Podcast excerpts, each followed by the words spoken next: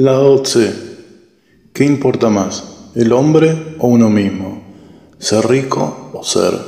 ¿Qué duele más, la pérdida o la ganancia?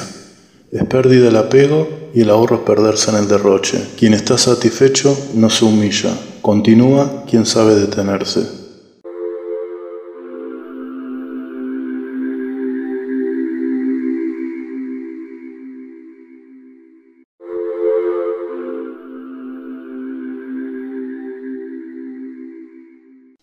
Lo completo parece defectuoso y por eso no agota su función. Lo que se llena siempre está vacío y por eso no cumple su función. Rectitud es saber también torcerse. La habilidad celebra la torpeza y la elocuencia siempre es tartamuda. Cuando hace frío hay que seguir moviéndose. Si hace calor hay que quedarse quieto.